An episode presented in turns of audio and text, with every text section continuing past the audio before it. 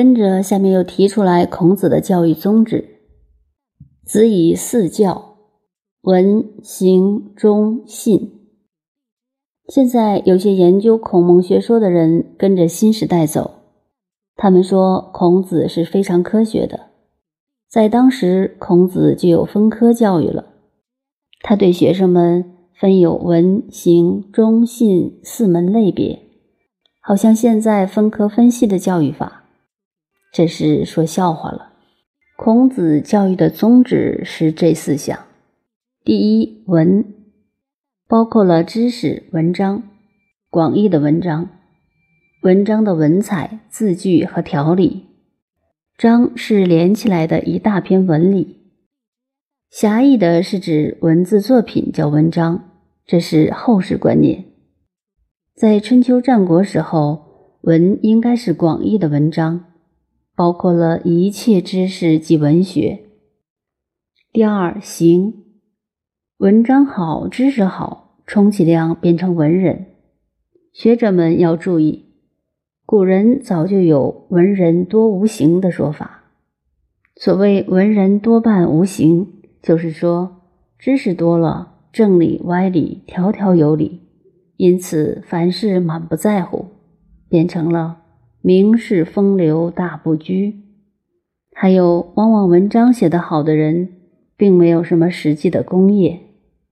看中国三千年来文学史，文学造诣高、诗词歌赋都行的人，在事业上并没有什么了不起之处。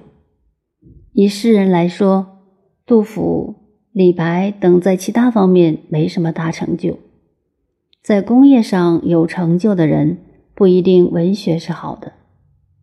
不过，像唐代几个皇帝，文章诗词都非常好。尤其唐太宗诗词做得非常好，不过他不肯做，书法也好，所以唐代文学好是帝王们提倡的。宋朝的儒家理学讲得好，推其原因也是受宋太祖的影响。赵匡胤本身就内行，所以说转移社会风气在于一二人者，但不是你我一二人。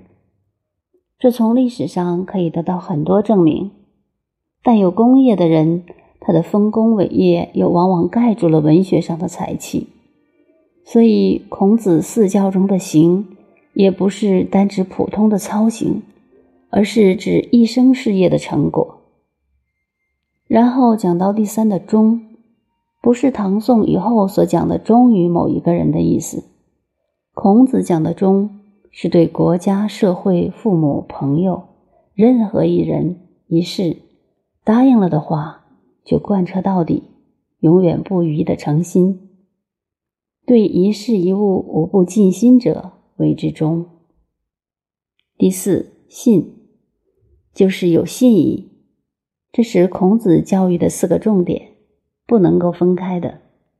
如果说它是分科了，那就是笑话。谈到这里，我们对于中国现代教育感慨很多，尤其每年联考之前，常谈起这个问题。照过去的猜题方式，今年一九七四年的作文题一定是向十项建设这个方面猜，而今年的作文题爆出冷门，出对了，是来自荀子上的。荀子曰。吾常终日而思矣，不如须臾之所学也。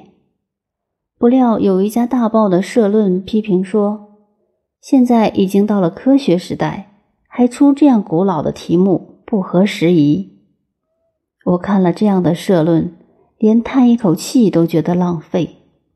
报章是领导文化的先锋，居然有这样的观点，天下事可知矣。